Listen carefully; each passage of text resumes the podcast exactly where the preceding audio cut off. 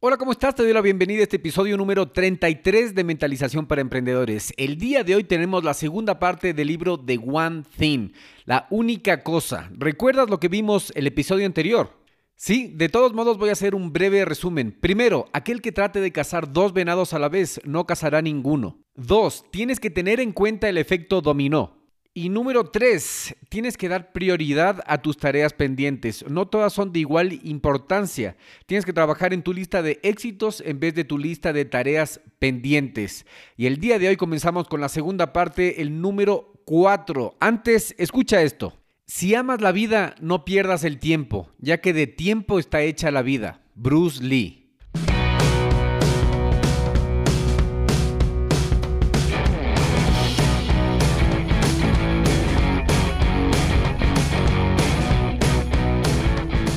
Hola a todos y bienvenidos al podcast Mentalización para Emprendedores, donde juntos nos preparamos para despertar la conciencia. Yo soy Eric Seguel. ¿Sabías que los emprendedores y empresarios más exitosos leen en promedio 40 libros anualmente? Y muchos atribuyen su éxito a este hábito de aprender constantemente. De hecho, esta es la diferencia entre los que se actualizan y los que fracasan. Esta automatización del aprendizaje y esforzarse constantemente para mejorar cada día. En este podcast Mentalización para Emprendedores hacemos fácil fácil para ti construir y mantener el mismo hábito, el mismo proceso de aprendizaje constante de los emprendedores y empresarios más exitosos. Simplemente escuchando a este podcast, asegúrate de suscribirte en Apple Podcast y sintonizarnos cada martes y jueves para nuevos episodios. Y si quieres profundizar más tus conocimientos de los temas de los que hablo en este espacio, ingresa a nuestra página web y hazte miembro hoy día.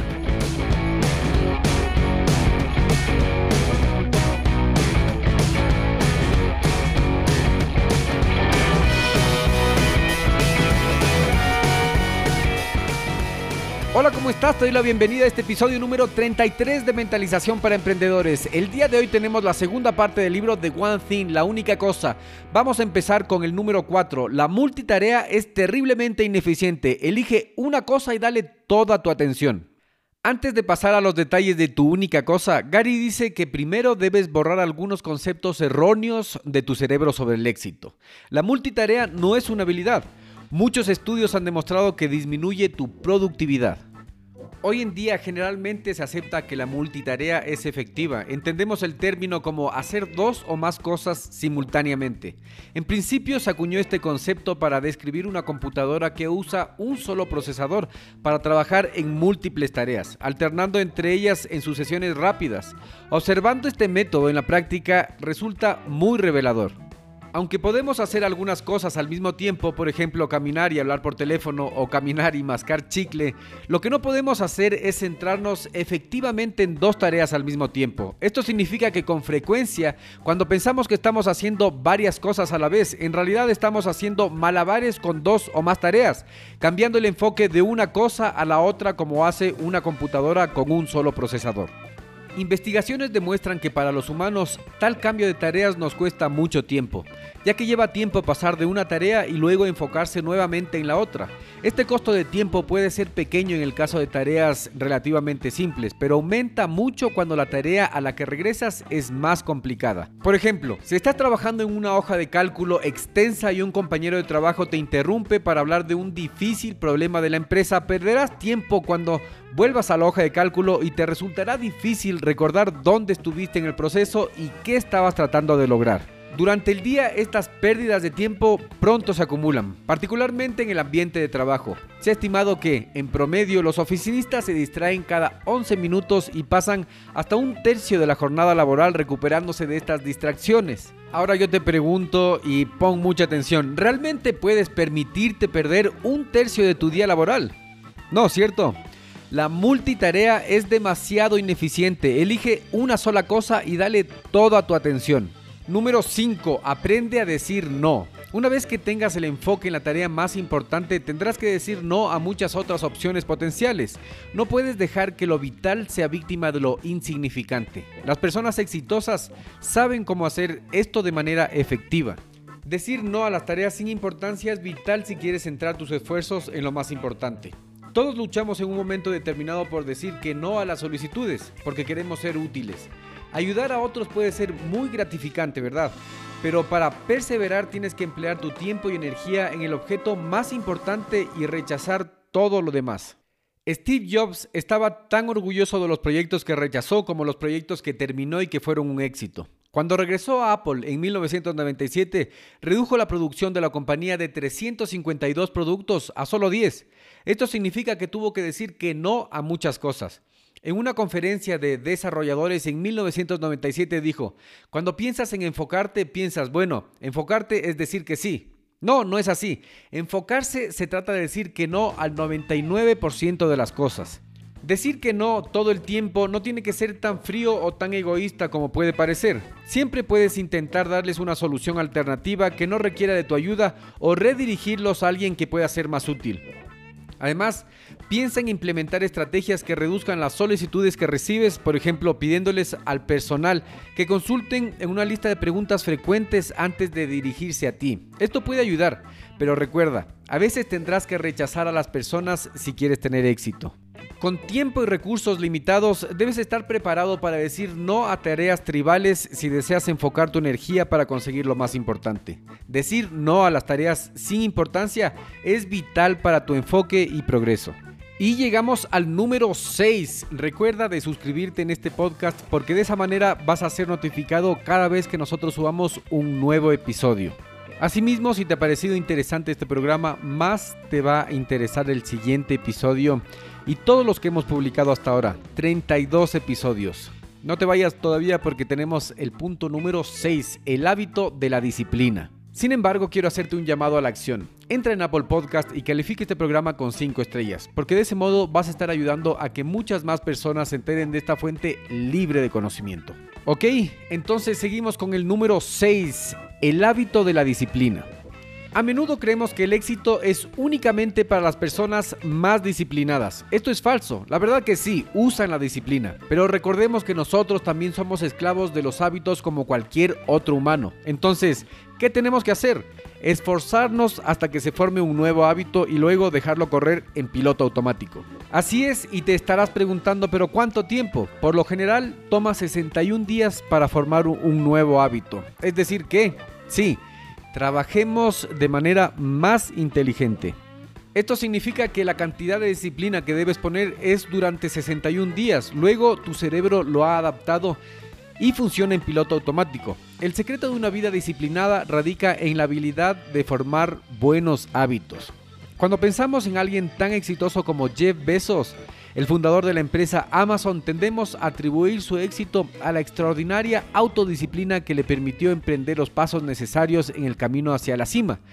Este nivel de disciplina parece una meta imposible de alcanzar. ¿Cómo mantienen las personas exitosas esa disciplina?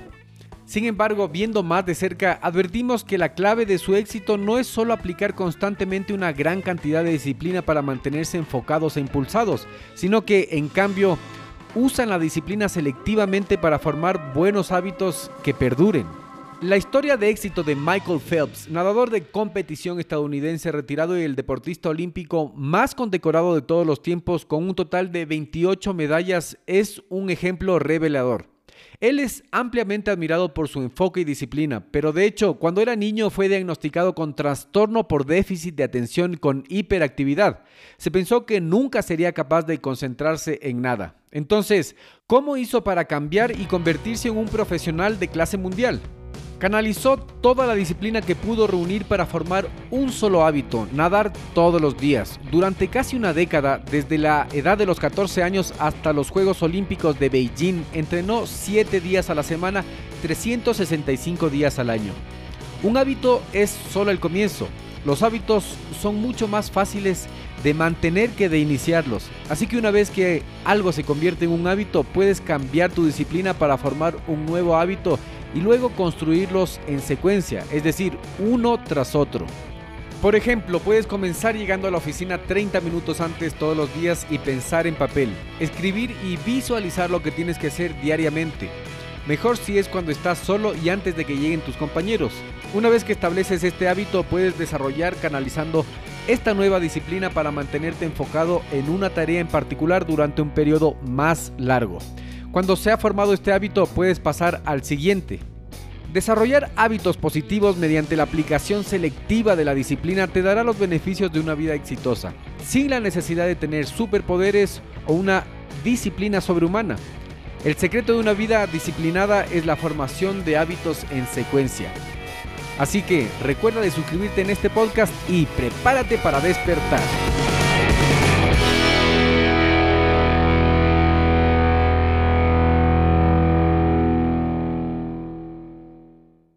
En este minuto voy a hacer una pequeña pausa para hacerte una pregunta a ti que estás escuchando. ¿Estás conmigo? Escucha esto.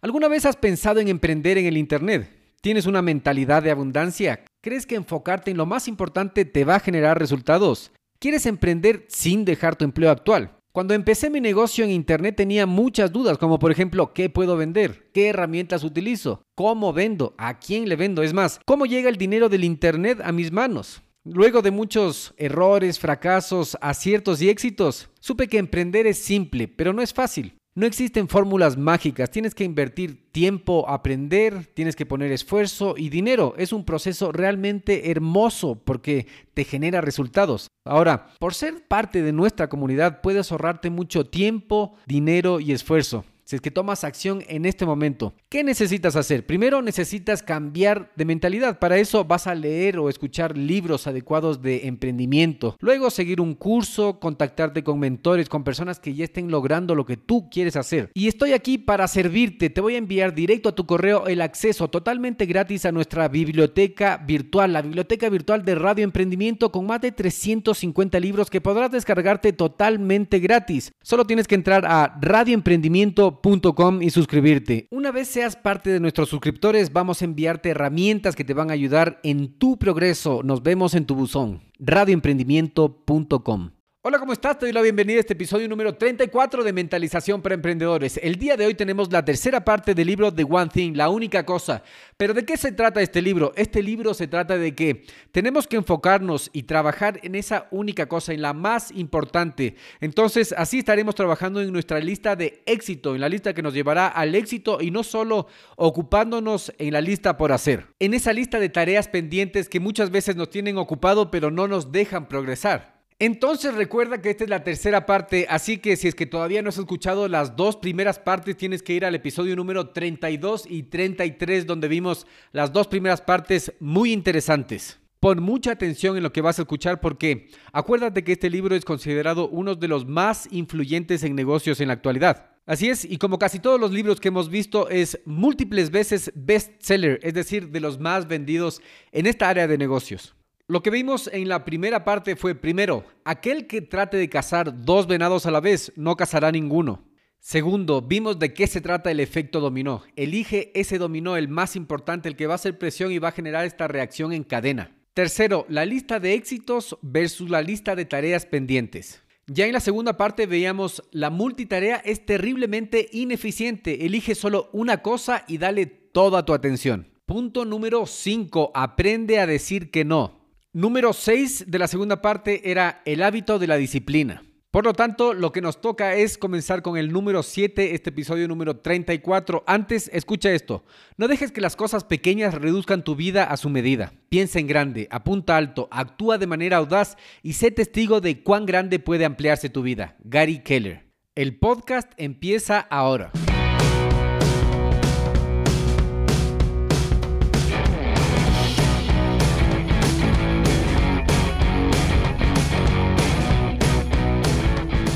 Hola a todos y bienvenidos al podcast Mentalización para Emprendedores, donde juntos nos preparamos para despertar la conciencia. Yo soy Eric Seguel. ¿Sabías que los emprendedores y empresarios más exitosos leen en promedio 40 libros anualmente? Y muchos atribuyen su éxito a este hábito de aprender constantemente. De hecho, esta es la diferencia entre los que se actualizan y los que fracasan. Esta automatización del aprendizaje y esforzarse constantemente para mejorar cada día. En este podcast Mentalización para Emprendedores hacemos fácil fácil para ti construir y mantener el mismo hábito, el mismo proceso de aprendizaje constante de los emprendedores y empresarios más exitosos. Simplemente escuchando a este podcast, asegúrate de suscribirte en Apple Podcast y sintonizarnos cada martes y jueves para nuevos episodios. Y si quieres profundizar más tus conocimientos de los temas de los que hablo en este espacio, ingresa a nuestra página web y hazte miembro hoy día.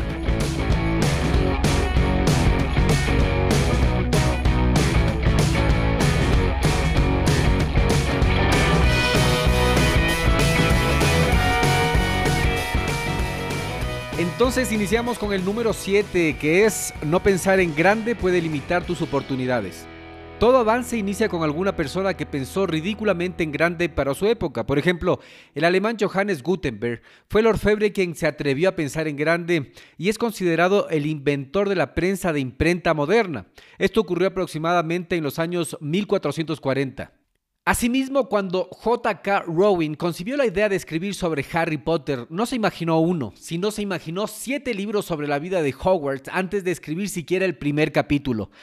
Ambos llegaron a tener un éxito extraordinario y fue en gran parte porque no tenían miedo de pensar en grande, comenzando con una gran visión de éxito incluso antes de comenzar a trabajar para lograrlo. Es difícil imaginar que hubiesen logrado un gran éxito si no hubiesen pensado tan grande en primer lugar. Sin embargo, para la mayoría de las personas la idea de grandes ideas o grandes logros es desalentadora y tiene asociaciones negativas, como por ejemplo sentirse abrumado e intimidado. Estos pensamientos negativos a menudo evitan que las personas piensen en grande. Cuando fallamos en pensar a lo grande y permitimos que estas asociaciones negativas nos dominen, nuestro pensamiento se reduce y reducimos nuestra trayectoria. Limitamos activamente nuestro logro potencial condenándonos a la mediocridad.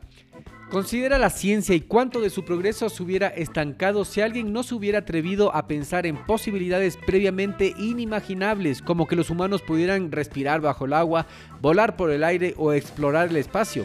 La historia nos dice que hemos hecho un trabajo notablemente pobre al estimar nuestros límites, por lo que no debemos permitir que los límites que percibimos restrinjan nuestras aspiraciones. Recuerda, no pensar en grande puede limitar tus oportunidades. El éxito requiere acción y la acción requiere pensamiento, pero para lograr resultados extraordinarios, nuestras acciones deben basarse en grandes ideas en primer lugar. Número 8. Debes hacerte la pregunta de enfoque de manera continua. Esto te ayudará a priorizar, crear tareas viables y lograr tus objetivos. Mark Twain dijo una vez, el secreto para avanzar es comenzar. El secreto de comenzar es dividir esas abrumadoras y complejas tareas en labores más pequeñas y manejables y después empezar por la primera. Este es un gran consejo de Mark Twain. Sin embargo, llegar a saber dónde quieres ir exactamente y cuál sería la primera tarea que tienes que hacer puede ser difícil algunas veces. ¿Qué tenemos que hacer en este caso? La respuesta es, tienes que enfocarte a través de una pregunta de orientación, una pregunta diseñada específicamente para ayudar a identificar tanto dónde deseas ir y en qué tarea empezar a trabajar. Tienes que preguntarte, ¿Cuál es la única cosa que puedo hacer y que al hacerlo todo lo demás sea más fácil o incluso innecesario? Esta pregunta puede hacerse en dos niveles, en general y en específico. En primer lugar, en nivel macro, la cuestión de enfoque puede ayudar a ver el panorama general e identificar tu objetivo a largo plazo, la única cosa que quieres lograr en la vida. Por ejemplo, puede ser tu objetivo final, dónde quieres llegar en tu carrera profesional. Eso te va a dar la orientación hacia dónde tienes que ir. Pero ahora, ¿cómo vas a saber qué es lo que tienes que hacer? Ese es el segundo lugar, el nivel más práctico y a corto plazo. La cuestión se centra en proporcionar un pequeño foco para dar prioridad a tus opciones inmediatas y seleccionar la tarea más eficaz para empezar. Lo que estás buscando en ese momento y podría ser, por ejemplo, hoy tengo que ir a visitar a ese nuevo cliente. El primer nivel se trata de encontrar la dirección correcta en la vida. El segundo se trata de elegir la acción correcta. Haciéndote la pregunta de enfoque no solo tendrás la orientación dirigida a tu objetivo, sino que te proporcionará los pequeños pasos de acción que se acumulan uno tras de otro creando el progreso y el impulso. Sigue haciéndote la pregunta de enfoque y quién sabe lo que puedas lograr. Te ayudará a priorizar, crear tareas viables y lograr tus objetivos. Y llegamos al número 9. La fuerza de voluntad es un recurso limitado. Es como la batería de tu celular, de tu móvil. Se gasta luego de usarlo, así que guarda tu fuerza de voluntad. Úsala solo en tareas importantes. Esto ya lo hemos visto en varios episodios anteriores, entonces, ¿qué tienes que saber de esto? La fuerza de voluntad es como un músculo, solo tienes una porción durante el día. Por ejemplo, cuando vas al gimnasio y alzas esas pesas para congestionar el músculo y se rompen esas fibras, entonces tu energía se va gastando y se regenera al siguiente día o dos días después, ¿cierto? En este sentido, y para trabajar más inteligentemente de una forma más eficaz, no la malgastes, no malgastes tu fuerza de voluntad. Prioriza las tareas más desafiantes e importantes al comienzo de cada día y la mañana para aprovechar tu fuerza de voluntad. Y hemos llegado al número 10. Antes de eso quiero hacerte un llamado a la acción. Entra en Apple Podcast, en Google Podcast, en Podcast Cast. En Spotify o cualquier plataforma que estés utilizando para escuchar este programa y califícalo con 5 estrellas, porque de esa manera vas a estar ayudando a que este programa y esta fuente libre de conocimiento llegue a muchas más personas. Asimismo, si es que conoces a alguien que necesite saber cuál es su única cosa, necesite saber esta metodología del libro One Thing, la única cosa, ya sea tu padre, tu madre, tu primo, tu amigo, tu vecino, tu conocido, cualquier persona, por favor, comparte. Y pasamos al número 10, trabaja en bloques de tiempo. Ahora que hemos revisado algunos puntos importantes del libro, es hora de saber los pasos de acción positivos. Gary dice que las personas exitosas protegen y cuidan sus horas como si fueran su tesoro. La mejor manera de hacerlo es a través de bloques de tiempo. Programa tu día en bloques de tiempo. ¿Qué vas a hacer en la mañana? ¿Qué vas a hacer en la tarde? ¿Qué vas a hacer en la noche? ¿Y luego qué? Tienes que cumplirlo. Así es, si es que tú te programas una hora para pensar, Tienes que cumplir con esa cita contigo mismo. Decirle a tu secretaria, a tu amigo, a tu vecino, a tu familiar, si es que trabajas en la casa, que no estás, que no estás disponible, no vas a estar durante esa hora, durante esa tarde, durante esa mañana, porque vas a pensar, tienes una cita contigo mismo. Bueno, no es necesario que digas qué es lo que tienes que hacer, pero vas a estar ocupado y no vas a estar disponible. Entonces tienes que cumplir. Recuerda que si es que tú no agendas las cosas, si es que no sabes qué vas a hacer en la mañana, en la tarde y en la noche, el día te va a manejar a ti. Entonces, que tu día no te maneje a ti, sino que tú tienes que manejar tu día a través de la agenda.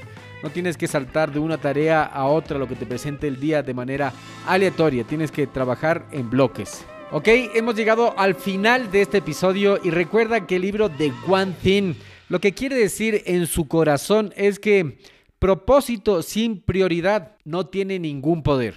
Propósito sin prioridad igual a cero, a nada. Entonces tienes que tener tu propósito y tienes que priorizar. Ese es el poder de la acción. Recuerda que tienes que desarrollar la habilidad de decir que no. No al 99% de las cosas y sí solo a ese 1% más importante. Recuerda cuando estás diciendo que sí, aceptando algo, el costo de oportunidad es que estás rechazando algo más. Entonces, siempre tienes que estar consciente cuando dices que sí, ¿a qué le estás diciendo que no? El éxito proviene de centrarse en una sola cosa, no en muchas cosas. Cuando trabajas para ese único objetivo, evita las trampas que te impiden alcanzar el éxito. Aprende cómo eliminar el desorden y hacer tu mejor trabajo donde realmente cuenta. Recuerda, no pensar en grande puede limitar tus oportunidades. Prioriza tu lista de tareas pendientes. No todas son importantes. El secreto de una vida disciplinada es la formación de hábitos en secuencia. La multitarea es terriblemente ineficiente. Elige una cosa y dale toda tu atención. Vivir con propósito y visualizar los pasos para llegar a tu meta te pondrá en el camino hacia resultados extraordinarios. Nunca comprometas tu vida personal por cumplir tus objetivos profesionales. En su lugar, prioriza tu tiempo a toda costa. Para enfocarte en ese único objetivo, el más importante, vas a necesitar utilizar estrategias efectivas de administración de tiempo y aceptar el caos en todo lo demás. Recuerda de suscribirte en este podcast porque de esa manera vas a ser notificado de cada episodio que nosotros subamos y prepárate para despertar.